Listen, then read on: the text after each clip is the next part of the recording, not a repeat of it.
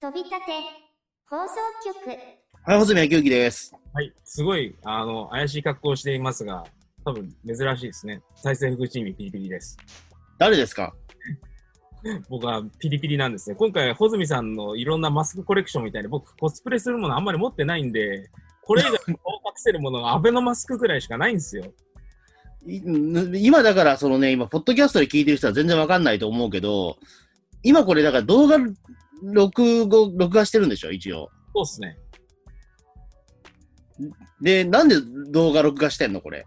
あの、ポッドキャストの番組を、あの、一応聞きやすいっていうか、聞く場を増やしたいと思って、YouTube にも上げてるんですけれども、はいはい。で、あのータイトルの止めだけで延々と音声データが流れるのって YouTube をね、見聞きする人にとっては結構地獄だと思うんですよね、あれは。まあ、当然ですよ、それはもう。ええで、それはだって全然動かないものをずっと見てる方は頭おかしくなりますから。あのー有料会員になればね、バックグラウンド再生とかできるし、全然、うん。なかなかいないんじゃない？これもい自分は、今のところ自分の周りで YouTube 有料会員になったって人全く聞いたことないんだよね。あ、俺も有料会員にはなってないですね、結局。周ります？有料会員になってる人。いや、聞いたことないね。だから多分ね、YouTube バックグラウンド再生っていうのを使いこなしてる人っていないと思うんだよね。あのーなんだろうね、やるとしたら、だからあれですよ、僕もだから、そのまあ、あのーネットラジオ系のやつは、YouTube の画面つけっぱなしですよね。うんで、大体2時間とかつけていると、あのーもう電池が100%あったものがもう50%ぐらい減ってたりみたいなことは結構ザラですよ。これ何の電池がですか？いや、だから iPod Touch の。え、iPod Touch を2時間で 50%? あの、YouTube、あの、ね、ずっとつけっぱなししてるとね、こんなことある？あ結構 iPod Touch はね、電池食うんですよ。へえ。まあ、僕のはもう摩耗しちゃってるからかもしれないけど、うん、まあでもそれだけ YouTube って、まあ電池もギガも食うみたいなうん。感じだと思うんで、まあ確かにね、あの、え、音声データがないと、まあその、音声データだけっていうのはちょっとギガのがもったいないっていうね。もったいないしね。うん。多分、普通の YouTube を見てる人からしたら何も楽しくないと思うので、まあそうでしょうね。えまあ、今回は、あのー試験的にっていうか、音声素材をポッドキャスト用に取り、YouTube のためには動画素材も取りっていうふうに、なんていうんですか、あのー昔やってたじゃないですか。テレビ番組流れたらテレビの音声そのままラジオでも流してるみたいえいつの時代だよ、それ。な。まあそんな風な状況に、あの、この番組はちょっと改革を遂げつつあるってことです。あれですかね。だからまあ、にわかりやすく言うと、だからあれか、紅白歌合戦をテレビでもやって、ラジオでもやってるみたいな、あれか。やってる？はいです。か？で、今、再生福チームピリピリさんは、今、なんだろう、これ、スパイダーマンのマスクをしてるんですよ、ずっと。はい。はい。で、これ以外アベノマスクしかないんだもん。穂積さんみたいにそういうさ、なんか、あの、また新しいマスクつけてるけど、穂積さんマスクいっぱい持ってるよね。持ってますよ。東京グールみたいななんか口にベーってついてるやつとかさ。ああ、あれはね、もう10種類ぐらい持ってる。こんなに？うん。でもあんまりね、使ってないやつも含めて、10種類ぐらい一応手手元にはある。だってこんなマスクつけてなきゃさ、外出できない世の中なんだから、せっかくだったらそうやってマスクコーデ楽しめばいいじゃないですか。え？そんなマスクコレクションがいっぱいあるんだったら、マスクでおしゃれするっていう発想になりません？普通。いや、あんまかっこよくないじゃないですか。えじゃあ何のために集めてんすか？いや、趣味です。趣味？あの、変なマスク集めるのはちょっと趣味なんですよ。え、でもつけることは趣味じゃないの？あのー、まあ、趣味は趣味です。だから、お気に入りのやつはつけるけど、うんお気に入りじゃ、そんなお気に入りじゃないかなってやつはコレクションしてる。うん。この感覚がよくわかんねえな。いや、だからあれですよ。ほら、あの、筋肉マンで、ネプチューンマンが、あの、マスクの下から、いろんなね、その、奪い取ったね、超人レスラーのマスクをバーって出すでしょ。はいはい。あれと同じ気持ちですよ。ええ奪奪うけど、別に自分では被りもしないってあれですよ。あーレスラーとかそういう感覚なのいや、いや違うレプ、レスラーじゃないよ。ネプチューンマンの感覚ですよ。中盤の感覚。もう俺、ネプチューンマンだもんだって。ええあでも確かにね、そういう人いるよね。まあね、なんていうか、食器集めるけど使わないみたいな。あ、そうそうそうそう。ええというわけで、まあ今日はネプチューンマンの話をじゃあ1時間ぐらいやるという感いや、じですかそれき。ついですね。僕、ええあの大井争奪戦あたりからのネプチューンマンしかよくわかんないんですよ。じゃあ、じゃあ、それはネプチューンマンっていうか、ザ・侍ですからね、あれはね。だから結構因縁めいた話やられましたけど、何が起きてるのか僕はわからなかったですね。まあそうですね、急に出てきてね、うん、あのテムズガーとか言われても意味がわからないみたいな。で、しかもなんかやっぱり超重要人物みたいな扱いで、なんか他のキャラとは全然扱いが違ったじゃないですか、ネプチューンマン。ザ・サムライまあそうですね。ええだからね、なんでこの人だけ格がやたら高く扱われてるんだろうっていうのは、わかんなかったんですよね、この頃まあそうですね。で、それ前に出てきたのがジェロニモっていうところでね、あの、もしかしたらそんな強くないのかもしれない、この人もみたいなね。はい。感覚に陥るみたいなこともあるかも思うんですけど、え、じゃあ今日はな何なんですか、結局。ネプチューンマンじゃなくて。僕はね、ネプチューンマンとかそんなものはもうどうでもいいんですよ。なんでですか？もうね、前回のレンチャンパパもどうでもいいレベルなんですよ。いやいや、そんなことないでしょう。そんなことはあるんだよ。もうレンチャンパパ以上に社会を騒がせてる、多分もう、こなんだこれはっていうレベルの一作品。鬼滅の刃をついにマジか取り扱います。ええー、マジか鬼滅の刃やるんだ。え 小泉さんもっと喜べよ。なんでそんな棒読みなんで。えいや、まさか、鬼滅の刃もうやるとは思わなかったですよ。しかも僕も鬼滅キッズですとか、なんかツイッターに結構写真あげたり、もうウキウキワクワクの鬼滅ライフ楽しんでるじゃないですか。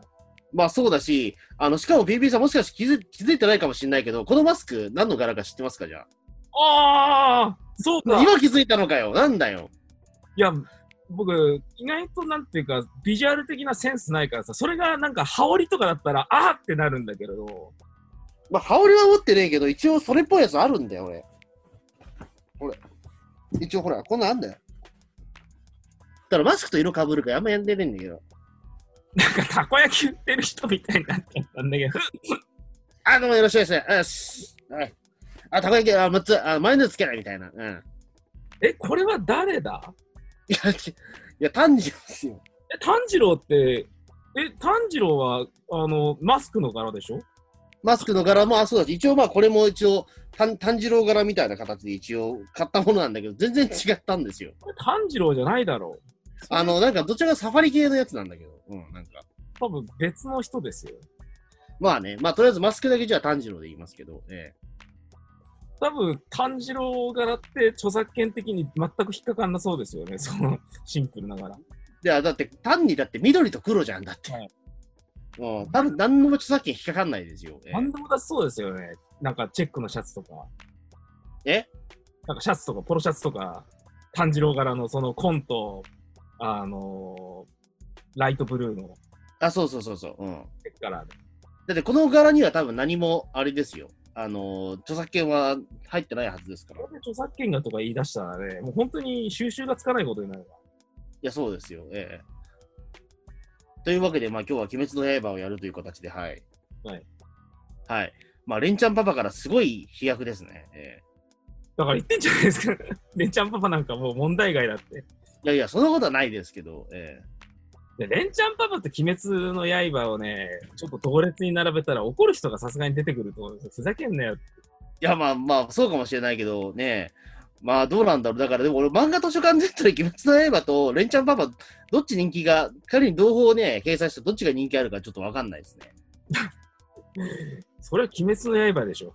まあ、それは俺、鬼滅の刃かもしれないな、確かに。うん。俺も今よ言って気づいたけど、ええ無料で読めますよってなったらみんな鬼滅の刃読んじゃうでしょ。まあ、そうかもしれないですね。ええまあ、でも穂積さんさ、全然ジャンプの漫画さ、僕らが子供の頃に読んでたっていう話で、ヌーベとか、あの、うん。なんかいろいろ話も見てね、読んでね、みたいな感じで、で、ここ最近、あの、ちょっとハマるだろうなっていう、まあ、ブリーチとか、あのハンター、うんそういうのもやっぱ読まねえって言って、で、最近僕のヒーローアカデミアにはまりだしたみたいなこと言ってたじゃないですか。ああ、はいはいはい。うん。あれはもう最初、最初っていうかな、うーん、あんまりハマれなかったんですよ。うん。で、えー、ほほみさんがあのヒーローアカデミア、あれは基本的に満喫で一気読みみたいなのを繰り返しながらハマってたパターンですかね。そうです、そうです。鬼滅の刃は突然ツイッターでアップして、今日から僕は鬼滅キッズですとかなりして、お、こいつも鬼滅の刃にはまりやがったみたいなことが起きたわけなんですけれども、はい。すごい狭いネットワークですけれども、こうやってオタクが集まっている穂積さんがやってる3番組、あのうん。一旦通信、クリスタルトーク、そしてこの飛び立つ放送局で、これだけ社会で話題になってる、鬼滅の刃にハマってる人が誰もいないという変な現象が起きてたんですよ。そう、そうなのかな？どうなんだろう？全然話題にしないじゃん、中澤さんも伊藤さんも鬼滅の刃。いや、えっと、中澤さんは読んでないけど、伊藤さんは読んでるらしい。すればいいのに。まあ、タクシーのことしかね、ツイートしてないからわからないけど、楽しいと思ったものを共有しようとしないのかな、伊藤さんって。まあ、どうなんでしょうね。どう伊藤さん、鬼滅の刃。まあよ、あの、アニメを見てるのかもしれないけど、アニメはなまあ、王道パターンですよね。結構、鬼滅の刃ハマった人っていうのはアニメからっていうのがやっぱ多いらしいですからね。うん。まあうんそうですね。だから、まあ別にだからす、えっ、と、で、僕は比較的、えっ、と、2019年の末ぐらいに、鬼滅の刃は読もうとしてたんですよ、実を言うと。あの頃から結構漫画のランキングとか騒がせっぷりがやばかったですよ。そうそうそう。ピータン通信でもその話はして、ねなんか2019年のクリスマスぐらいに収録したんですけど、さはいその年代最後の回を。で、その時のテーマが2019年にやり残したことっていうテーマで、はいなんかありますかっていう時に、俺は確か鬼滅の刃はとりあえず一巻でもいいから読みたいって話をしたんですよ。はあはあはあ。で、まあできれば漫画漫画喫茶で読みたいなみたいな話をしたんですよ。うん。でも結局それは叶わず、で、まあいつか行ければいいなと思ってたら、あの、コロナウイルスで、あまあ、その、ね、満喫とかもなくな、もう入れなくなっちゃったから、じゃあしょうがねえから自分で買おうと思って買ったのが、まあ、始まりみたいな。なるほど本。当は買う予定じゃなかったのよ、僕の中でも。うんいや、僕は、カナタのアストラ以外に、あの、現在進行形で連載されてる漫画、ジャンプ漫画、久々に買っちゃいましたね、鬼滅ね。ああ、なるほど。そうですね。まあ僕もだからそんなジャンプ漫画って、まああんまり読んでないかったから、あれだし、あの、なんだろう、ぼ僕、バトル漫画ってそんなに僕はそもそも愛がある方じゃないんで、本当に、なんていうか、特撮にしても何にしてもそうだし、マーベルコミックスも、外人が戦ってるのは何が面白いのみたいなことを言い出すし、まあそうですね。全然バトルもん興味ないですよ。でも今回は。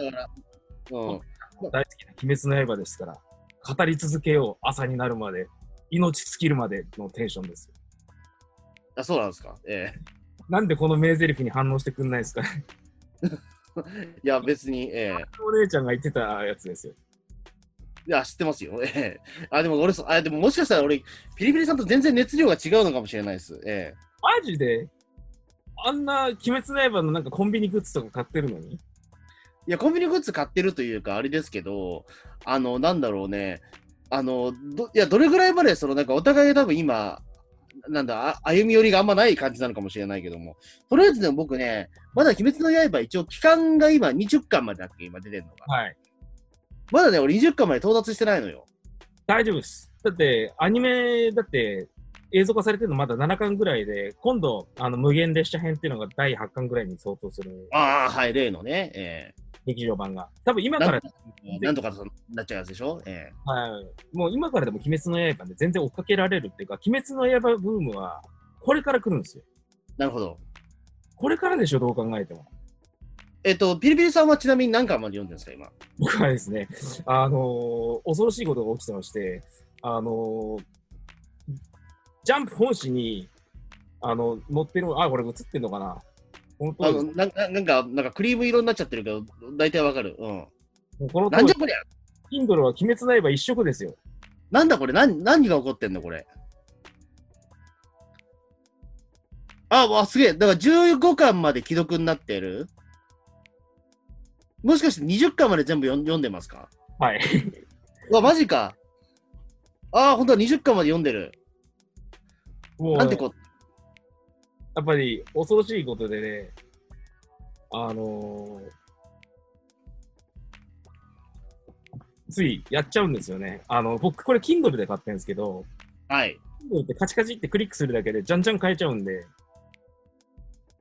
で、その買った側で、次のを買えますかみたいな感じで、はい、ワンクリック、はい、ワンクリックみたいな感じで、もう、あれですね、競馬とかなんかそういう、ギャンブルとかそういうのにハマるレベルで、もう一度こういうのにハマっちゃったら、Kindle はもう、ドツボですよ。マジか。そんなレンチャンパパ感覚でよ読んでるんですか？レンチャンパパ感覚っていうのがどういうのかわかんないですけれども、まああの、とりあえずだから1回読んだら、その後すぐ広告が入って、もう次の巻も行っちゃうみたいな。で、気がついたらもう42巻全部読んじゃってるみたいな。いやー、最初はね、そうならない感じだったんですよ。小泉さんがええ鬼滅の刃読み出したっつって、漫画のアプリでゼブラックっていうのがあって、あ、はいはい、今 CM でやってますね。なんかワンピース60何巻まで無料だっせみたいなやってますよあれ。ね、集英社の作品がやたら読めるんですよ。あ、そうそう、俺もね、入れたんですよ。だからそれ聞いて。何このゼブラックって思って、そんな、集英社っぽくない名前じゃん、ゼブラって。うん。そうなんだよね。でもあれで鬼滅の刃も普通に読めちゃって、あ、そうなんだ。何巻まで読めんのあれ？3巻まで僕は読みました。あ、3巻まで無料で読めんの？はい。あ、そうで、なんだ。何が面白いのかさっぱりわかんなくて、ああ、ここでもうそういうほ話しちゃいますか、え小泉さん、これ何が面白くてヒットしてんすかね？みたいなことを小泉さんに投げたら、3巻から先を読めばわかりますっていうふうに言って、ああ、そうそうそうど。だから、あの、僕はね、あの、鬼滅の刃、とりあえず、えっ、とね、えっ、と、本屋で売ってたんで、近くの。はいで、10巻まで大人買いしたんですよ、いいわゆる。え、5巻じゃなかったでしたっけ？最初買ったの。ああ、えっ、とね、あ、ごめん、5巻か。5巻大人買いしたんですよ、最初。うん。でも、こうなるともう言ってしまうと、あの、えっ、と、もう集めるしかないじゃないですか、その後言ってしまうと、5巻まで買ったら。うーん。でも、合わない作品だと、やっぱり、まあ、最終手段でブックオフ売っちゃうっていうこともありますよ。うーん、まあ、紙の本はそれができますよ。そう。まあ、とりあえず今、鬼滅の刃、高レートだし、まあ、どことは言わねえけど、近くの、あの、なんか、中古ショップ屋だと、鬼滅の刃、今、400円のものが660円で販売してますけど、恐ろしいです。何でできてるジャンプ何でできてるジャンプコミックスなんだみたいなことが起きてます。そうそうそうそう。あのね、普通にだからそう、定価だけど、なんかその、鬼滅の刃のなんかそのコミックスは今、どこでも品切れなんで、申し訳ないから高く売らせていただきますっていう中古ショップが、堂々と白状してましたけど、それ買っちゃう人いるんですね、じゃあ。いるみたいですよ。あの、どうしてももう今、今この瞬間、鬼滅の刃を読まないと俺は死んじゃうっていう人が、え、多分そこそこ僕みたいに Kindle じゃダメなんですかいや、やっぱりだから本で買いたい、その紙で買いたい人がいるからじゃない？うーん。でもう今すぐこの、ね、今すぐ俺、鬼滅の刃読まないともう本当に、あの、死んじゃうみたいな、呼吸ができないみたいな、えあーでも、Kindle がやっぱ僕はいいけどなえまあそうですね。まあ、Kindle はまあ場所取らないこともありますけど、ええうん。まあ、でも、とりあえず僕はでも、とりあえず5巻まで、まあ、とりあえず買ってみたんですよ。まあ、こんだけ話題になってんだから、まあ、そんなつまんないって話じゃねえだろうなと思って。まあうん怖い、何これ、何、何が起こってんの今、怖いんだけど。これ iPad を映そうとしてるんだけどね、画面のモザイ怖いことになってるやめてくれよ。ホラー、ホラー映画になってるやんけ。画面のモザイク処理のせいで一体化しちゃう。あの怖いよ。だから、あなたのスパイダーマンの顔が今一瞬消えて、あの、炭治郎と禰豆子の、あの、し 白黒の写真が出てきて、なんか幽霊っぽかったから、超怖かったよ、今。いや、iPad だと、ジャンプ本紙並みにでかいサイズで、しかもクリアで読めていいよっていうのを見せようとしたんですけど、それがうまくいかなかったんです。もう怖かったよ、今。なんだよ、今の。怖かったよ。ええやりましょうか。やめてくれ。怖い、怖い、怖い、怖い。怖い、怖い、怖い、怖い、怖い、怖い。心霊写真みたいになってる。まあそうですね。だから、まあなんだっけ。えとりあえず5巻まで買ったんですよ。で、まあ、まあそしたらば、い正直言うと1から3巻に関しては、あんま、え、これはそんなに流行る漫画なのかなってちょっとよくわかんなかったんですよ、最初読んだ時。そうなりますよね。あの、でもまあ、ジャンプ漫画って、あの、まあそんな数読んでる方じゃないけど、うん。ぶっちゃけ最初の1から3、4巻って、あんまりそのハマれない時が多いと思うんですよ。そうなの？あの、ヒロアカってそうだったのよ、僕の中で。ヒロアカって1から3巻って、本当にまあ言ってしまうと説明なんですよね、全部。その、まあそのね、えっ、と、遊泳高校っていうのはどういう高校でみたいな。うん、で、あの、緑谷いずくってこういう子なんでみたいなとことか、いろいろその、えっ、と、説明とか入って、基本的に一巻ってもうその説明に全部集約されたりとか、で、あとそのキャラクターの説明だったりとか、に結構集約しちゃうので、お話自体が動くのは4巻以降だったりするんですよ。でも、ヒーローアカデミアが救いなのは、キャラクターの説明とかそういうのがちゃんとあるじゃないですか。鬼まあ、滅下に思いっきり出てくるけどね、その特個性何々とかね。うん鬼滅の刃、それすらないからさ、うん。うん1巻から3巻。そうですね。だからまあ、あの、最初はだから言ってしまうと、まあ、その、ヒロアカの作者もそうだし、あの、この、鬼滅の刃の作者の方も、まあ、あの、しまあ、キャリアはそんなに多い方じゃないじゃないですか。うん。うん。この方はだからあれだっけ、あの、後藤家さんってまだだって、え、デビューして3、4、3年とかでしょ、確か。初連載がこの鬼滅の刃じゃなかったでしょ。あ、そうか。だから最初の方ってやっぱりそのいろいろ調整期間だと思うんですよね。やっぱこれを、やっぱ、狙って、いろいろ着々と準備してたんですかね。これ、まあ、そおそらく取ると思うんですよ。うん。もともとはなんか読み切りから出発してるらしいですよ、企画は。あ、そうなんだ。うん。だから最初はね、ちょっと俺も3巻までは正直ちょっと慣れないかなと思ったんだけども、あの4巻から突然ドーンと面白くなったんですよ。まあそこら辺は泳いで、はい。多分ね、結構序盤でくくじける人っていうのは、最初にまず立つキャラクターが根津子ぐらいしかまあいないだろうというはい。状態で、しかも根津子が、えっ、と、第2巻ぐらいまでってことでいいんですかね。あの最初の第1巻の後半から、あのーひたすら修行が続けられるじゃないですか。はい。ええあの、天狗のおじちゃん、しまった、このメモに名前を書いてね、鱗滝さんだ。あ、鱗滝さんね。はい。えなんでそんなテンション低いんですか？えいや、そんなことないですよ。ええ小泉さん、本当鱗滝さん嫌いですよね。いや、鱗滝さん嫌いじゃないですよ、別に。嘘つくんじゃないよなんだこれっつってぶち切れてたじゃないですか。いやいや、あの、なんだろうね。あの、う んあんまりかっこよくないじゃないですか、鱗滝さんって。鱗滝さん、そもそもね、ビジュアルのかっこよさを売ってるキャラクターじゃないでしょ、あれは。いや、でも俺さ、その、し主人公の師匠ポジションだったら絶対かっこいいと思ったんですよ。うんなのにな、え、なんか天狗面にしてもちょ、もうちょっと天狗面かっこよくデザインしないのかなと思ったぐらいで。でもあれはそういうもんじゃないっていうのが、刀鍛冶のさ、あの、おっちゃんもひょっとこの顔してやってくるしさ、なんか、序盤は、なんか、名のある人物は変な仮面つけてるみたいな設定が多分あったよね、あれは。いや、だから、刀鍛冶の人は別に相手、三逆キャラクターだからいいいいじゃないですか。でも、鱗崎さんは元柱っていうことも最初から言ってたじゃないですか。うん。ってことは結構強い人なわけじゃないですか。うん。な、なのにあの変な変天狗面は何なんだって思ってしまったけど。いやもう、とにかく、名のあるキャラクターには面をかぶせるみたいな方針が最初あったとしか思えないんですよ。まあ、まあ、多分そうだと思うんですよね。まあ、おそらくだから、その、てお面をかぶらしておいて、後々、例えば、この人はこうでしたみたいな展開もあるのかなと思ってますけど。多分ね、最初はそういう予定だったんじゃないかなと思うんですよね。ええそうですね。だからまあ、なんだろう。まあ、だから、言ってしまうと一巻ってもう本当に修行しかやってないぐらいな感じじゃないですか。でまあ、そうなんですよね。しかもその修行が、あの、ビジュアル的にあまり面白くない。うんまあ、ぶっちゃけそうだね。うん。あのだから、岩を切って終わりっていうところで、ええ本当にひたすら地味な修行を続けていきますからね。筋トレみたいな感じで。まあ、そうですね。まあでも、これもやっぱり、後々の展開を考えたら大事だったりはするんだけど、もちろん。まあもちろんね、これだけやってるから、あの、突然ね、実践に出て10個も技が使えたりとか、そういう、なんだろうね、土台にはなってると思うんですけど、漫画としては相当地味な展開だと思うんですね、やっぱあれは。そうですね、やっぱり。それで修行シーンって、やっぱりそのね、あんまりがっつり描かないじゃないですか。特に一番最初だったら。うん、普通は描かないですね。どんな漫画でもっていうか、特にジャンプ漫画だと、さあ修行すってよっていうシーンは誰かに負けてから始まりません？そうですね。だからまあね、ドラゴンボールしかりそうだと思うけど、やっぱり負けたからやっぱり修行するっていうとこですよね、まず最初は。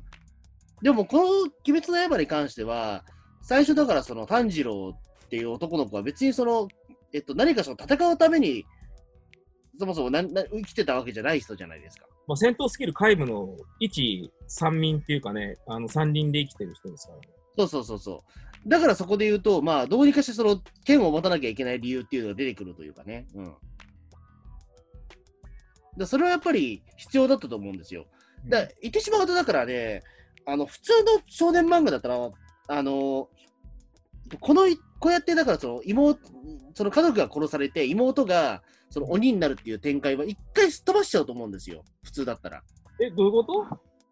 つまり、あのね、鬼殺隊に入隊したあたりから本当は話し始めた方がすっきりすると思うのよ。ああ、今までのジャンプの王道的なもので言うとそうかもしれないですね。そうそうそう。あの、だからなんかわかんないけど、こいつは剣の腕が立ってて、で、あの、なんかわかんないけど、そのね、背負ってるなんか木箱から鬼になった妹が出てくるぞみたいな。うんでもそうすると、なんか、今まで見たいろんなジャンプ作品とかいろんなサンデー作品を混ぜたような、なんか2番煎じのものが出来上がりますよ。まあそうですね。うん。でもまあなんかジャンプの王道的には、だから、いきなり鬼殺隊に入ってなんか強いそのね、炭治郎がいるっていうような形の方が実はしっくりきてるような気がするんだけどね。うーん。どうなんだろうな。多分それやったら、鬼滅の刃はこけたと思うんですよね。そうそう。だからやっぱり一番最初から、あの、ちゃんとその、普通の民間人で、それまで刀の刀も握ったことがない人が、あの、そうやってね、修行をして、あの、鬼殺隊に入ってみたいなところまで、やっぱり丁寧に時間をかける必要があったような気がするんだよね。うん。そこはやっぱりだから、まあ、言ってしまうと、やっぱりその、それがまでが、やっぱ3巻までの内容なんで、うんあのーやっぱそこはちょっと我慢の時間っていうか、我慢っていう言い方もおかしいけど、いろいろ下準備、下準備、下準備なんですよね。ゼロから始まってる物語ですよ、これ完全に。ええそうゼロから始まったものが、その、一、ね、いもう一段一段一段、もう積み上がってきてるから、あのーまあ、そこにおける、まあ、4巻以降のカタルシスはやっぱすごいんですよね、これね。まあ、相当なものがありますね。そう。だからそこはね、あの、まあ、これは決して無駄な3巻ではないんですよ。ねうん。確かにだからちょっとね、テテンション的にあんまりす釣り合わないところもあるんだけども。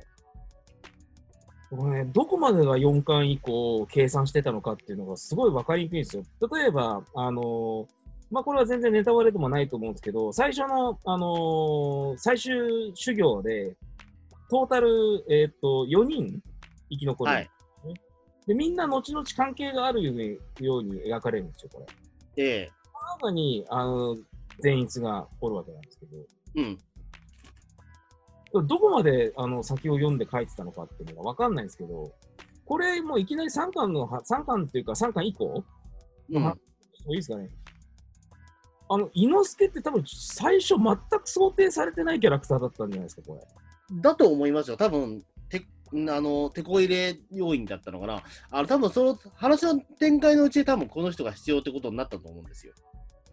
あのー全くそこの席がなかったってことではなくて、あの、一人、あのーもう一人合格者がいるってことは親方様のセリフでもわかるんですよ。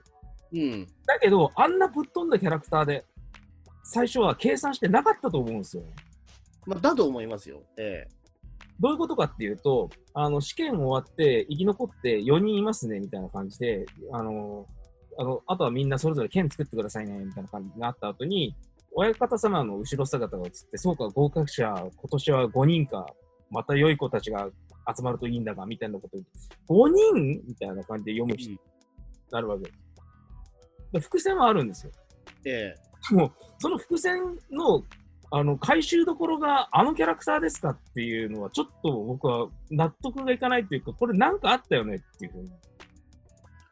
え。じゃあ、それは猪之助じゃなくて別なキャラクターが想定されてたんじゃないかっていう。そうですね、僕はそう思います。それぐらいちょっと一発目すぎですね、伊之助のキャラクター。まあでもやっぱり猪之助が出てから、比較的その、あの、物語全体に勢いがついたっちゃ、勢いがついた気がするんですよ。相当つきましたね。だって最初の、だって、あの、修行とかのシーンとかね、これ、作者若干時系列の描き方は下手ですよね。うん。あの、まず、鱗滝さんを、あの、訪ねるじゃないですか。はい。でそこで、まず、あの、山を降りる修行を始めて、まず半年経つんですよ。うん。で、この時に、禰豆子も半年間その修行してる間、眠り続けることがわかるんですね。はいで、そこからまた半年後、あの、セリフで、あの、この山に来て1年後っていう風な、あの、発言があるんで、まあ、また半年経ってトータル1年経ったってことがわかるんですね。はいで、そこで、あのーもう教えることはないと、天狗のおっちゃんが言いますね。で、今度は岩を切れっていう無茶ぶりをされて、半年間ひたすら自主練しますね。うん。半年経ったところで、サビトが登場します。はい。サビトに稽古をつけてもらって、半年間経つことによって、岩が割れるようになります。うん。2年間経つんですよ。これ2年間経ってるってことを連載を追いながら分かってる人って結構少なかったんじゃないかと思うんですよ。あの、一応ね、セリフでは、そのなんか一応説明ではあるんだけど、なんか実感はないんだよね、その2年って。実感が湧きにくいんですよ。だから初めて、あのー、玉代さんという、あのー、準レギュラーの味方キャラクターがいるわけですけれども、はい。ねずこちゃんは2年間眠ってたって聞いたけど、え？って僕は、最初そのセリフを見たとき思ったの。うん。ワードだけ足していくと半年半年半年で1年半じゃなかったっけみたいな混乱が起きたりするんですよ。はいはいはい。冷静に冷静に時系列をあの本当に拾っていくと、まあ、足し算上は2年なんですよ。でもこれが分かりにくい、とても。まあね、え時系列に関してと、あとは、アクションは多分、はい最初相当苦手だったんじゃないかと思う。えうん。ホズミさん、乗ってこないですよ。これ、ホズミさんと、ここら辺はもう、1巻から3巻を読んで、4巻から面白くなるねって時には相当話題にした話なんだけど。あ、そうそう。だからね、まあ、その、いまあ、その半年半年半年のギミックはあれとしても、まあ、なんだろうね、その、い、あのーやっぱりだから、その、えっ、と、い一巻は基本的に、まあ、そのね、まあ、炭治郎と禰豆子しかやっぱ出てこないわけじゃないですか、メインキャラクターとしては。そうっすね。うん。で、その後だから、まあ、2巻で、ね、一応だから、その、ようやくだから、そのなんかね、お鬼との対決みたいなのも出てくるわけじゃないですか、そのマリオを蹴る人とか。うん。えマリオ蹴る人も2巻だっけ？もマリオ蹴る2人巻え ?3 巻じゃなかったっけ ?2 巻で出てくるんだっけ ?2 巻、2巻。うん。2巻の後半で戦ってるんですよ。ああ、そうあのそことかもやっぱりね、ここでようやくだからその、えっ、と、対決としては結構大きな対決じゃないですか、この時点で。鬼との。まあ、敵複数ってのも初パターンですしね。そうそうそう。うん。だから、あのそこでやっぱりあるんだけど、まあ、えっ、と、一応対決としては大きなものがあるんだけども、ただ、ななんていうのかな、やっぱりちょっとね、えっ、と、ちょっとし、そのなんだっけ、矢印でうん。対決したりみたいなシーンがあるじゃないですか。はい。なかなかでもこれはこいきなり高度なことやってるんですよね。ええあ難しいですよね。表現としてすごい難しいことやってるんですよ。はいで、あのー僕の多分読解力ないだけなのかもしれないけど、正直ちょっとピンとこなかったのよね、それ。えーっと、アニメはまだ見てないんですよね。見てない。多分アニメはね、めちゃめちゃ多分分かりやすくなってると思うんだけど。いやーこれはね、アニメはアニメでまた別の回を撮りたいんですけれども、多分、うん誰もがやっぱりこれは何が起きてるんだろうっていうのをね、立体格として捉えるのが相当困難な描写だったことは間違いないんですよ。だだと思うよね。これだって、多分いや、俺は多分間違ってるわけじゃないよ。多分これ分かりづらいよね、やっぱりこれ。理屈はわかるんですけどね、その矢印のベクトルを食らったら、自分の武器は威力を増すし、敵に当てたらそいつは矢印のベクトルに飛ぶし、みたいなことで。うん。はわかるんだけど、ビジュアル的にめちゃくちゃわかりにくい。そうそうそう。あの、だから、サイボーグ009の加速装置の速さをどう表現するかみたいな話だよね。結構。結構シンプルな話のはずなんですけどね。あの、理屈。でも結構でもそれをね、視覚的になんかその理解するのって結構むずいと思うのよ。うん、僕らがおっさんだからなんですかね、これ。いや、どうだろうね。そういうわけでもないと思うんだけど。まあな、なんとなく伝わればいいっていうレベルの話なのかもしれないけどね、そもそも。うん。うん、で、まあ、それでまあ3巻がまあ、とりあえずね、まあ、えーまあ、そこで善逸も出てくるんだっけ、ようやく。3巻になると善逸ももう出てくるはずですね。で、それと同時にだからね、伊之助も出てくるし、え伊之助が本格的に活躍するのは3巻のドラストなんですよ。ー、と、それまで普通に謎の人物状態で出てくるじゃないですか。まあ、謎のなんかイノシシの、ね、顔してるやつがいるっていうか、え伊之伊之助が、あ、この人はやばいレギュラーが現れたっていう風になるのは4巻からなんですよ。えうん。だからね、やっぱり改めていろいろネタバレを若干セーブしながらもお勧めするんですけど、鬼滅の刃、アニメにしても、あの漫画にしても、いわゆる漫画をベースにすれば3巻を超えれば全然面白くなるので、そこはそうですね。我々を信じて読んでいただきたいところなんです。うんあの、だから炭治郎のキャラクターっていうのが言ってしまうと、まあ、その、バトルものにしては優しすぎるっていうのと、あまりその、えっ、と、なんだろう、自分の強い意志を持ってるっていうキャラクターではやっぱないので、その話を進めるに従って、進めるのってなかなか大変で、そこはやっぱりね、なんか強引に推し進めるようなキャラクターが必要っていうところで多分、猪之助っていうのが出てきたと思うんですよ。まあ、炭治郎は意志の強さはあるんですけれども、なんですかね、あの、何かに反発するっていうか、その、にあの味方サイドと反発するような意志の強いキャラクターではなく、超ド素直で、まあ、ザ好青年なんですよ。そうそうそう。うん。だから、伊之助とかが登場するまで炭治郎にギャグシーン全くないんですよね。あ、確かに言われてみればないね。うん。伊之助とかが現れることによって炭治郎もキャラクターが動き始めるのか、あ、ちょっとこの人若干ずれまくってるところがあるなっていうのが垣間見えるようになる。うん。基本的にね、だからその、特にまあ、善逸と猪之助が基本的にボケ役だから、うんまあ、その炭治郎って、まあ、ツッコミ役みたいなところも、後々になってくるもんね。炭治郎もボケ始めるんですよ。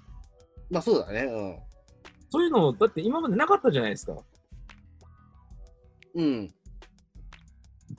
うん。なんか変なところが感覚ずれてて、あの怒られるとか、うん。なかったのが、そう伊之助が現れてから、なんかね、炭治郎がクレイジーな面を見せ出せるんですよ。うん。この漫画において伊之助の登場が本当にエポックメイキングだったんだと思うんですよ。そうですね。あの、だから、猪之助がいるかいないかで、だいぶこの作品って、から、もう、イメカラーが違うと思うのよ。うん。うん。やっぱりだから結構暗くなりがちなこのストーリーをちゃんと明るくしてくれてるのもあるし、うん。やっぱりだから最初は悲惨じゃないですか。やっぱりその家族皆殺しにされて、まあ妹もね、その鬼にされてみたいな。わげままになっちゃって。と、ね、これだから仮面ライダー V3 の1話より重いわけですよ。うーん、妹生きてますけどね。でも化け物になっちゃっってるけど、でも鬼になっちゃってるし。ええだからね、そこで言うと、だから本当に、あの、この、なんだろう、ようやくだから善一と猪之助が、その出会って、なんかようやくその、えっ、と、少年っぽくさを取り戻した感があるからね。うん。うん。これまでね、あのー街で少女が消えている編とかでも結構大人の振る舞いを見せてましたからね、炭治郎。うん。でそこはすごくね、あのーまあ、この3人はなかなかいいですよね。ええまあ、だから、あんまりだからキャラクター数もめちゃめちゃ多いわけじゃないんで、いやー、それはね、後々 ところまあ、後々だからそのね、柱が出てくるから、まあ、ね、他にもいろいろ出てくるから、なんとも言えないとこだけど、だって、序盤から結構キャラクターの名前を覚えるの大変じゃないですか。うん、あまあそうだね。だから漢字も難しいからね。うん。こんな名前の人いるんかみたいな。そうです。だからまあ、かまど炭治郎、まあ、かまどっていそうでいない名前だと思うけど、主人公からして結構レアですから。かまどさんはね、確かにいないような気がするな。うん。あれだっけ？と、善逸って名字なんだっけ？善逸、名字わかんねえな。名字で呼ばれることめったにないんだよな、善逸。えっと、あれだっけ？で、猪之助は式守猪之助だっけ？伊之助もめったあ、に式守猪之助はあれだよ。相撲の行事だよ。橋びらです。ああ、そうか。うん、俺、だから、猪之助って聞いたとき、俺、式守って聞い一瞬反応しちゃうから、ちょっと。なんで？いや、だから、し猪之助って俺の中では式守しかないんですよ。その式守伊之助って何なんですか？式守猪之助は行事ですよ。今41代目ですよ。式守猪之助。行事って有名なの？そんな。超有名ですよ。だって、あの、行事ってだって相撲の、あれですよ。あの、すべてをぎゅ、ね、あの、ジャッジする人だから、その、相撲というそのね、一応その、し神事において一番重要な人なんだから。俺、行事の人の名前まで知ってる人って見たことないんだけど。え、そう？だって、猪之助はだって有名ですよ。だって、あの、先々代は私はヒゲの猪之助って言われてるぐらいの人だから。うん。こう、式守伊之助って、え、先代も伊之助なの名前？あ、そうだよ。だから今41代目って言ったじゃんだから。ええ。へえ、行事ってそうなってんだ。そうそうそう。だから行事のトップが猪之助って名前なのよ、いわゆる。ええ。よ行事って名前受け継ぐんだ。初めて知あ、ったそう。そうそう。うん。だそれだから僕は猪之助って聞いたとき、式守ってなっちゃったんだけど、うん。え、なんで知ったの？行事に、行事の名前がそういうふうに受け継がれてるって。え、いや、普通にだって相撲見てたらわかるじゃん。いえ、名前フィーチャーされてる？相撲で。や、さいやされてるよ。しああの、し式守ぐらい、あの、式守伊之助ぐらいだったら。うん。えー、俺相撲ちゃんと見てねえからよくないんだな。まあね、まあまあまあ、わかんない。いや、別に、そんな知識どうでもいいんだけど、うん。雑学としてとても大切なことだと思いますよ、これは。そうなのかな、な どうなんだろう？うん。だから俺、ななんだ、伊之助って聞いたとき、まあでもそうか、でもこれで、ね、相撲、行縦行事の名前じゃなくて、ね、イノシシの面をかぶった人っていう一応世間的になっちゃうんだなと思ったけまあ基本的にはそうでしょうね。ど。うん。ねだからまあなんか名前はね、だからちょっといそうでいない名前なんだよね、だから全員ね。うん。まあ、あと基本的に名字で呼ばれることが非常に少ない。かまどさんって言われることはないもんね。うん。多分ね、名字で呼ばれてるの、鱗滝さんぐらいしかいない。まあそうですよ。鱗滝っての俺いないと思う。うん。あれもう、あれか、あの、最初に助けてくれた、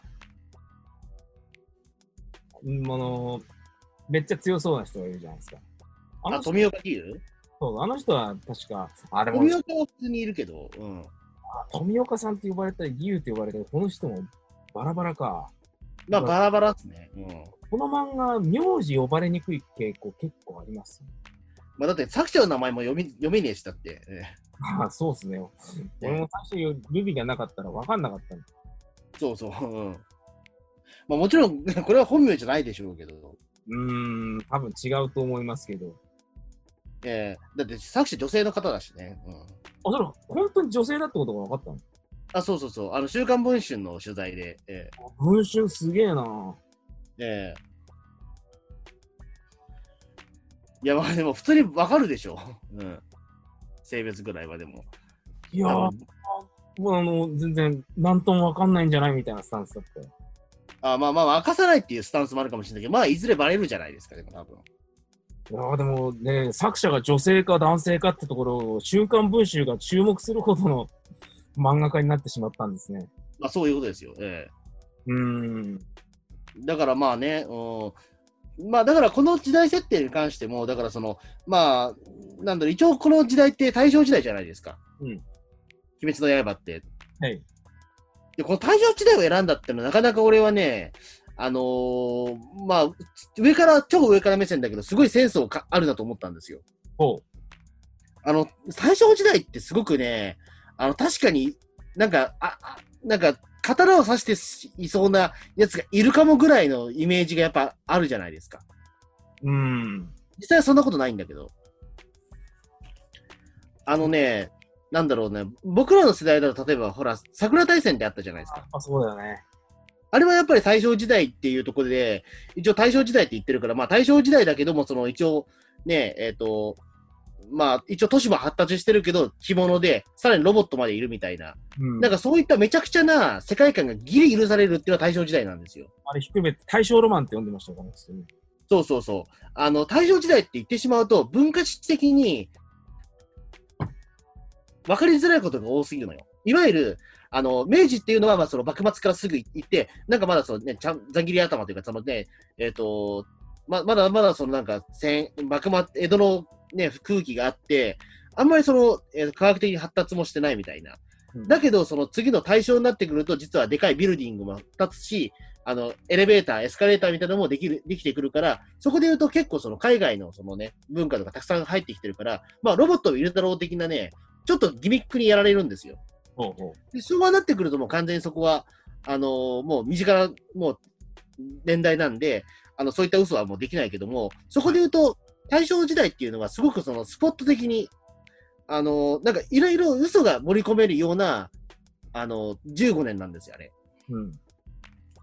あだから結構嘘つき放題なんですよ。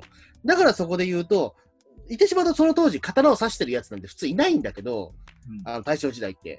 でもなんかありそうっていうところでいい嘘をついてくれてるのよ。うん。おそらく大正時代だったら、まあその刀を刺してるやつもそんなおかしくないだろうし、で頭にイノシシを被ってるやつがいてもそんなおかしくないだろう。で、さらにそれで電車乗ってもおかしくないだろうっていうようなね。そういったフィクションがギリ許されるのは大正時代なんですよ。そうなのか。うん、なんか俺はそれを感じたから、すごく大正時代っていう年代選んできたのが偉いなと思ったんですよ。うーん。そうなんですよ。こんな感じなんですね。だって、ねなんだろう、結構ピリピリさんもでもそれは思わなかったですかね、もう。いや、だ他にないんですよ、例が。この、桜大戦ぐらいしか。まあそうですね。だから、大正時代ってやっぱりわ、ピリピリさんも多分イメージ的にどういう時代かよくわからないじゃないですか。わかんないです。うん。関東大震災っていうのは、あの、ないつあったかってわかんないでしょ、実を言うと。あー、わかんねえかも。言われないと。うん。1923年なんですよ。1923年、明治大正はい。大正13年。大正10 10大正12年なんですよ。わかんねえなそう。で、あのー一応1910、えっ、と、そうですね。だから大正って、今からちょうど100年前なんですよ。うん。時代的に。うん。で、100年前の日本ってどうなってるかっていうと、まあ確かにその刀刺してるやつもいそうみたいなね。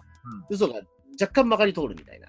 事実はどうなんですか？そういう歴史探求っていうか、いろんな新聞とか漁ってる穂積さん的に、大正時代っていうのはどういう人が刀持ってたのいや、持ってないですよ。持ってないんだ。持ってないですよ。もちろんだってもう、持ってたらおかしいもん。え、じゃあ、あの、あのー浅草とかで、あのー無惨様がいきなり取って、そいつが鬼になって、捕らえ押さえろ、そいつをなんとかしろみたいな警官がやってくるじゃないですか。確かあれ、対等してましたよね。あ、してないですよ、もちろん。してない？してないですよ。あの、いや、対、あの、対等えっ、と、あ、GS ではもちろん対等ってもうこの時代ではないから、俺えっ、と、あの時、無惨が人を鬼にしちゃった時、駆けつけた警官って対等してなかったかな？対等したっけ？どうだっけ？覚えてないや。あのしどうだろう？覚えてないけど、でも多分ね、えっ、と、当時の警察は対等してないですよ。してないんだ。うん。あ、してねえわ。あ、してんだうん。ごめん、してます。あ、鬼滅の刃の中の警官は対等してんのか？してますね。あ、でもね、CS ではしてない。してる人としてない人がいるようにしか見えないんだけど、これどういうことなの？わかんねえ。それは多分ね、うん、まあ、一応時代の嘘なんでしょ、そこは。多分漫画の嘘的なやつでしょ。あれ、ルローニケンシンは幕末？明治でしょ、あれって。明治か。明治し、明治10初期でしょ、あれ。あの、鬼滅の刃とは40年ぐらい違うのよ、時代が。すげえ感覚がわかりにくいな。あの頃の警官ってのは対等してるっぽいんだよね。斎藤はじめの描き方とか。うん、まあ、対等してるか？どうだろう？でも、なんだろう。その辺にいるポリスメンが対等してるかどうかまた話違うよ、だって。そうなの？うん。もう拳銃は使ってるもんだって。明治から。うん。明治の時代から警官に、もう各警官に拳銃って配布されてるんだ。いや、だって対等ってすごくめんだって、ね、あのーそもそもそういった時代をなくそうというのがそもそもあれだからだって、対等とかそういったものをなくそうっていうのがそもそもそのね、あのーね、そういったか革新なわけじゃないですか。いわゆるその幕幕府を倒すってそういうことじゃないですか。うん。対等っていうのは武士の、あのーなんだろう、その証だから、そういうのをなくそうっていうために戦ってるわけじゃないですか。うん。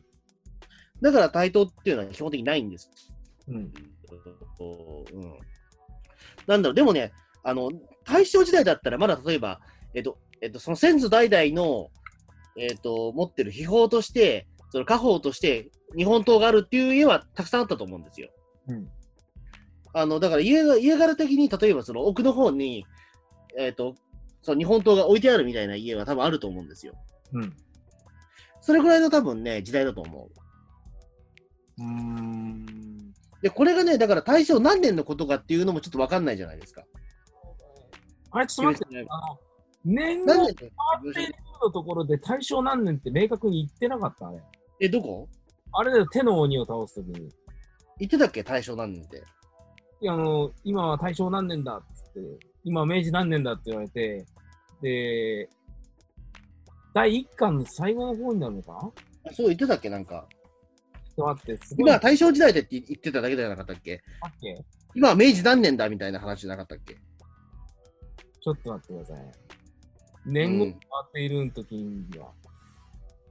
あのー、とね、あ、一応大正時代だししか答えてねえわ。言ってないでしょ。うん。やっぱそうだよね。ぼかされてんだ、これ。大正何年なのか。そう。ああ。から何年かわかんないんだよね。うん。そうか、わかんねえんだ、これ。そう。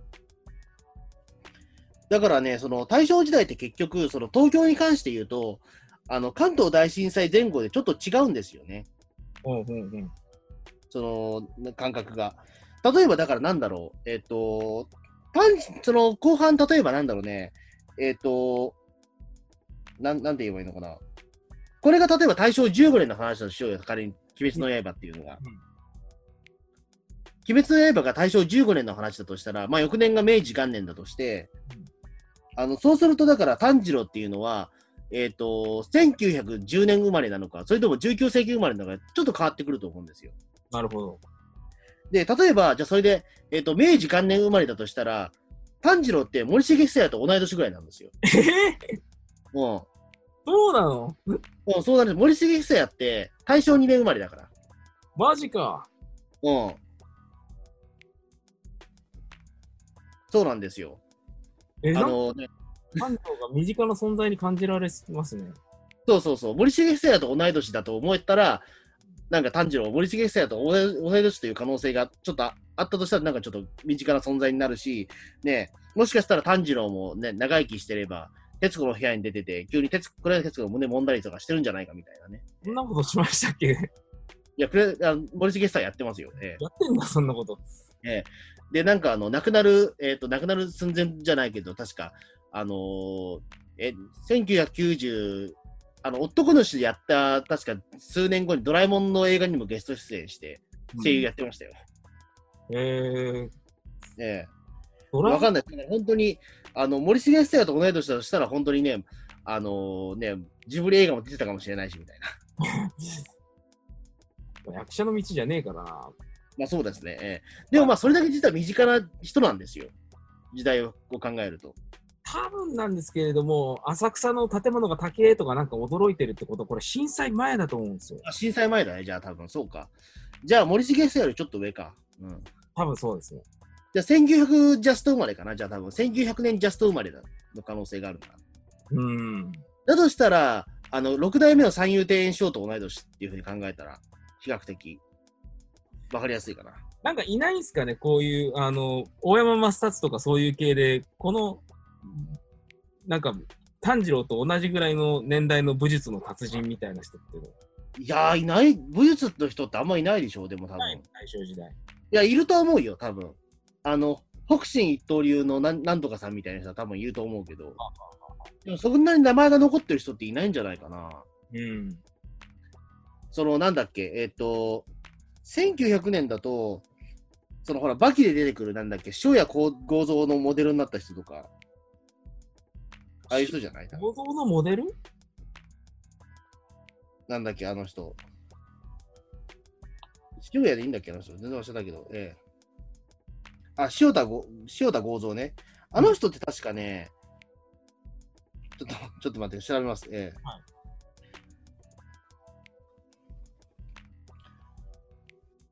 バキにはあの、合気道の達人で、あ、あごめんなさい、塩田剛造は全然炭治郎より年下だわ。あの、大正4年生まれです。マジっすか？うん。あの、森重久彌と同い年、同い同いほぼ同じ世代ですね。うーん。だ炭治郎はだから多分1900年ジャスト生まれの可能性が。その可能性はありますね。うん。炭治郎、これ何歳になったの？これ、修行とか終えたとき。え、何歳だっけ ?17 歳とかになってんのか？わかんないけど。登場人物の年齢も分かりにくいんだよな。そうそうそう。なんとなく少年っぽいのはわかるんだけど、じゃあ具体的に何歳だって言われたらちょっとわかんないっていうか。結構ね、鱗滝さんのね、年も多分みんなが思ったより絶対高いんですよ。あの、分かってるのはあれでしょ？えっ、と、あのー、刀鍛冶の人でしょ？ああ、自分で38歳だとか言ってますわ、そうそうそう、言ってた言ってた。うん。あのね、鱗滝さんね、多分みんなが思ってるよりも結構年上っていうか、下手すりゃ還暦超えてるんですよ。えそうなの？あのー、何の鬼と遭遇したけど、えっと、手の鬼でいいのかな？うん。この構え、鱗滝とみたいな、47年前と同じとか言い出すんで、あ、マジか。え、ってことは、鱗滝さん当時15歳とかそういうレベルだとしても、やっぱ還暦超えんのかみたいな感じで。おお。結構おじいちゃんじゃね？みたいな。じゃあ、下手すら、じゃあ、これ、江戸、え江戸時代生まれの可能性があるわけですよね。鱗滝さんは普通に江戸時代生まれなんじゃないですか？あ、そうか。そうか。でも、例えばでも、それ、江戸時代生まれでも、慶応元年とかの生まれの可能性があるから、あんまりそれ、江戸の風景は覚えてないかもしれないね。うーん。うん。です泉重千代と同い年ぐらいかな、じゃあ多分。な、誰ですか、それ？初めて知らない？知らないよ。泉重千代は、120何歳まで一応生き、日本人で生きてギネスブック入った人ですよ。何をやった人なんですか、その生きた以外に。いや、い生きてる、いや、だからその、とにかく長生きしたっていうことで、そのギネスブック載ってる人ですよ、泉重千代さんって。で、1980何年ぐらいに亡くなって、えっ、と、だからその、長寿世界、世界一になった時に、え、なんだっけな、あのーは別にその普通の人だから、あの、サトウキビ畑の管理人とかやってて、へで、あの、長女の秘訣は何ですかって聞いた時に、タバコですって答えた人ですなるほど。いいことを言いますで。、そう。で、あとね、その趣味は何かって言われたら、あの、テレビでプロレスを見ることっていう。うん。であの、そうちょっとおかしい。な、あの、ウィキペディアで泉重千代って調べると、去年が120または105という相当なブレがあるんですけど、これどういうことなんですか？あ、これだからあれですよ。あの、戸籍がちゃんと、あの記録されてなかったからですよ。なんでそんなことが起きちゃうんですか？いや、だからほら、昔の田舎の人だから、その戸籍とかバラバラなんですよ。言ってしまうと出生届がちゃんと出てなかったりとか、なるほどその。その市役場にもちゃんとで情報が残ってないから、なんとなく、まあ、この辺りの生まれって聞いてるぐらいの人とか、なるほど。と、だから実は120歳じゃなかったんじゃないかって話もあるから、今はギネスブックから名前なくなってるんですよ。かわいそうに。そう。で、で、しかも、このね、泉重長さん、面白いのは、あのーその、新聞記者から、女性のタイプは何ですかって聞かれたら、年上ですって答えたっていう。そこら、笑いを狙ってんですかね。いやー、どうなんでしょうわかんないです。えー、で、鱗崎さんは多分そういった人だって、人と多分と年が同じっていう。えーあの、泉重長さんとほぼ同年代を生きた人だと。まあ、それはあり得ると思うんですよ。ええだからその泉重千代さんと同年代、そのね、テレビでプロレスを見て楽しいなって言ってた人の、まあ、その弟子として、まあ、炭治郎みたいな人がいるみたいな。うん。だそうすると意外と、ね、また身近に感じられるですよね、鱗滝さんも。まあな、これ、どうなんだろうな、鱗滝さん、本当に、なんていうか、まあいいや、これはもう後々、あの、鬼滅の刃、語る回でね、鱗滝さんについてはちょっと語りたいことが、はい。ちょっと残しておきましょう。えー炭治郎も鱗滝さんも、なんか身近に感じられる存在なんですね。意外と大正時代って最近だからね。うん本当に大正時代って最近なんだな。そう、うん。だからさ、この前もだからほら、なんだろう、あの、NHK 大河ドラマ、伊田伝で大正時代がっつりやってたじゃないですか。うんうんうん。だからあれも含めると、大正時代ってそんなに言うほど、なんだろう、文化が発達してない時代ではないんですよ。今ってなんか大正ブーム来てんの？伊田天の鬼滅の刃だと大正が描かれるってことは。で、桜大戦も最近復活してるじゃないですか。うん。大正ってなんか美味しいんすかね、今。いや、そんなことはないと思うよ。だって、伊田天は大して視聴率取れなかったし。なんてことを。いやいや、でも事実だし、でも。え？話題にはなったじゃないですか。いや、だって、話題にはなったけど、あんまりそのいい話題ではないじゃないですか。うーん。で僕は伊田天大好きなんですけどね。え伊達天全体が話題なんていうか、そんな印象悪かったかっていうと、それはどうなのと思うけどな。えええまあ、わかんないですよ。まあ、伊田天はだから、まあ、僕はすごいいいいいドラマだったんですけど、ええうん。ちゃんとね、なんかあんまりね、うん。まあ、まあ、大正ブームっちゃ大正ブームなのかもしれないね。うん。確かに言われてみれば。やっぱりみんな多分大正時代のことをちゃんとね、その、なんだろう、わわからないっていうか感覚的にわかんない人が多いから多分その、いくらでも実はフィクションが作りやすいっていうその背景はあったと思うんですよ。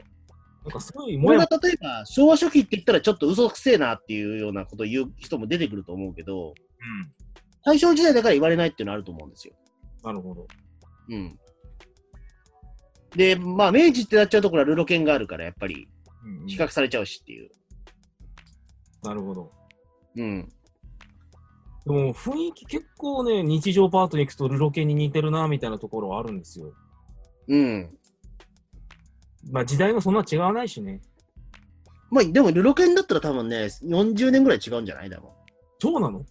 明治、だって明治って44年、5年あるから、あ、そうか。あれ、明治初期か。明治初期だと、そうそうそう。そっから30年ぐらい離れてるよ、多分。30年、40年は離れてるから。あ結構開くんだな、意外と。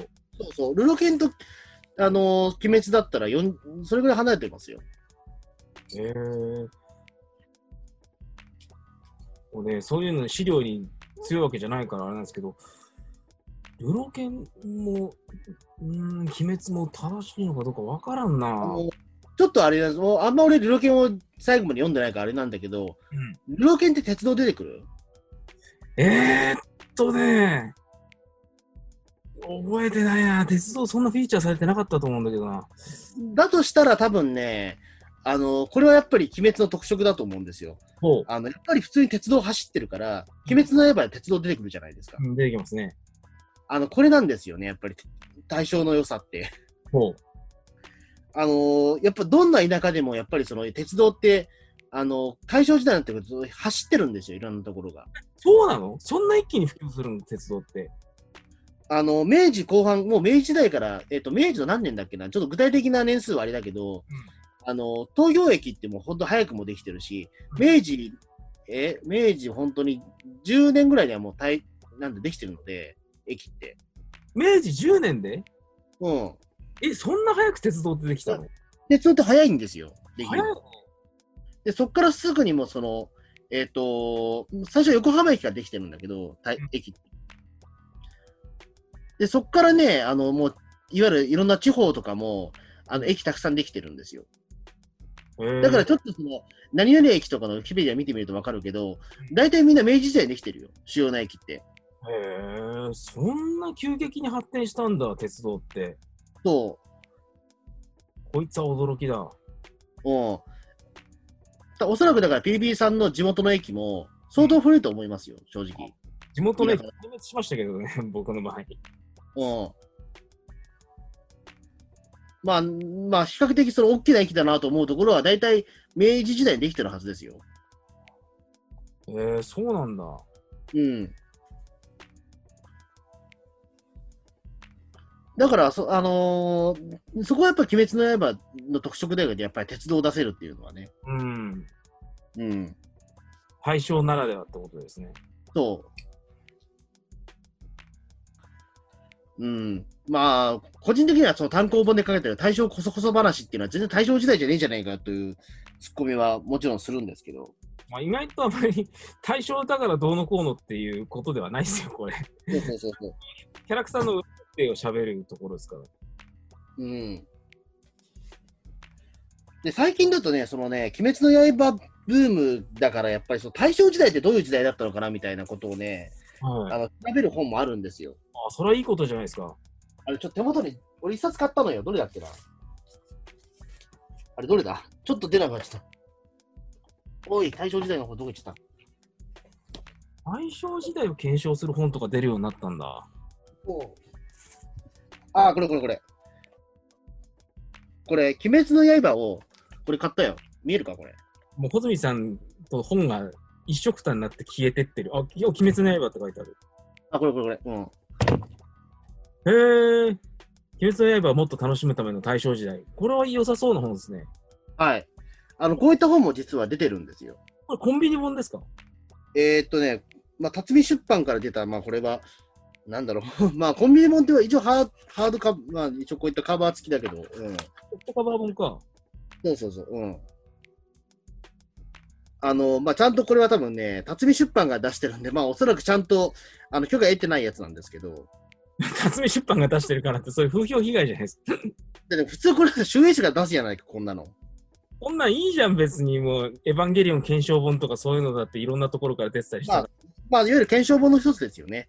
だから、この中で大正時代ではどういう時代ですかみたいなことも書いてあるし、あとね、えっ、と、なんだろう。なんだろうな、これ。あ、大正時代のその衣装ってどんな感じですかみたいなやつとか。大正時代何食ってたんですかみたいなとか。うんうん。あと、鬼って何ですかみたいな。うん鬼って何ですかって、そそれは答えられる人いねえと思う。でも、例えばですけど、ゆしろうさんのファッションが、あの大正時代の青年、少年があんな感じなのかなっていうのが結構確認できたら嬉しいですよね。そうそうそうそう。うん。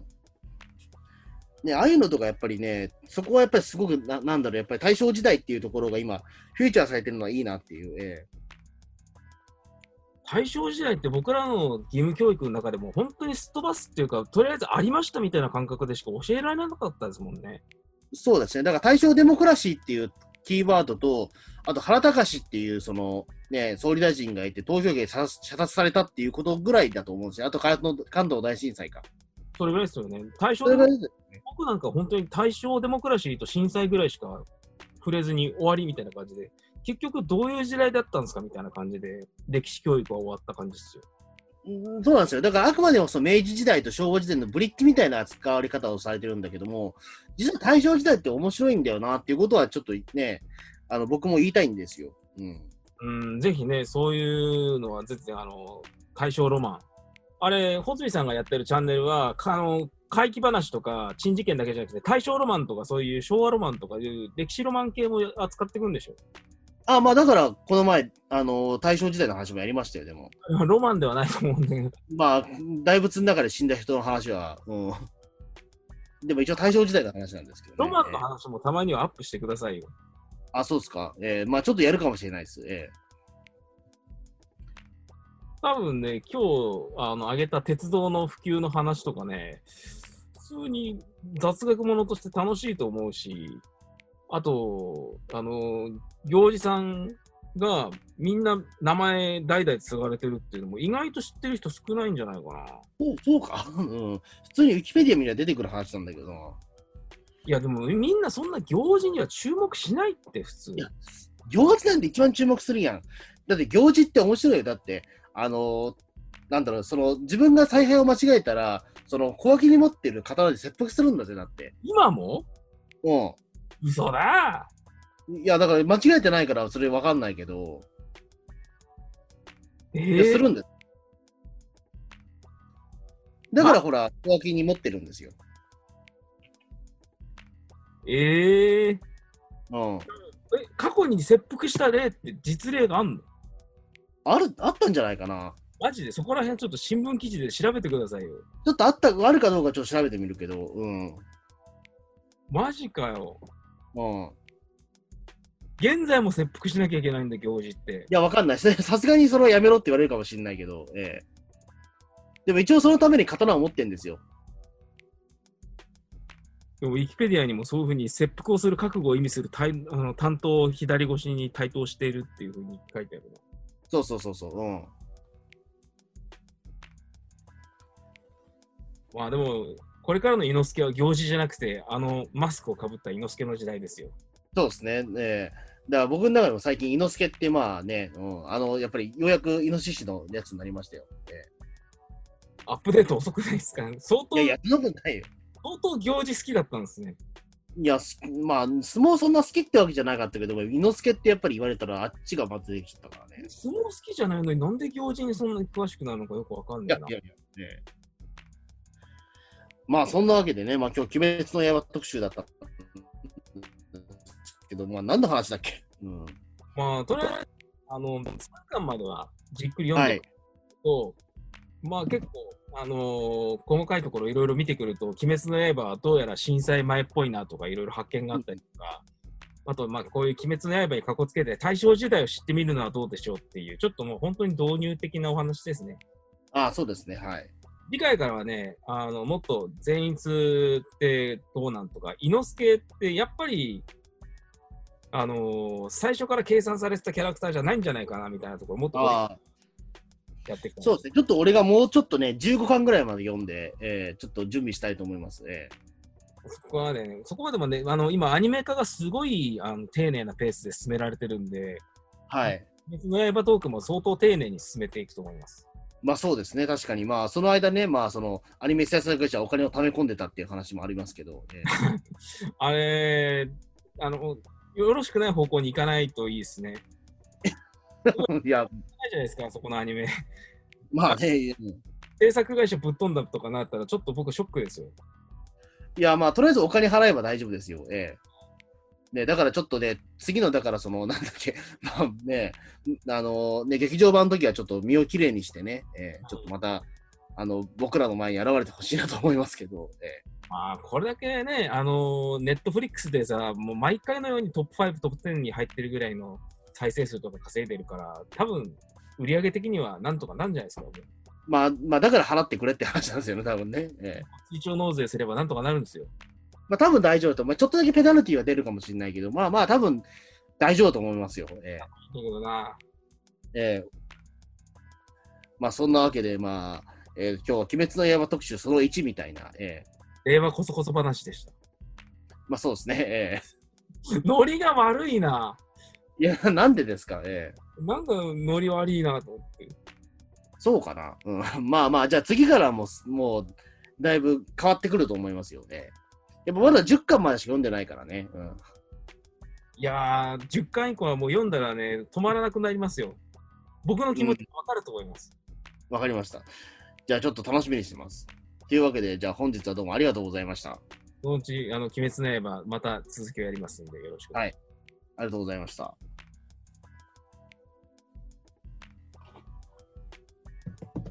あー、違う。手塚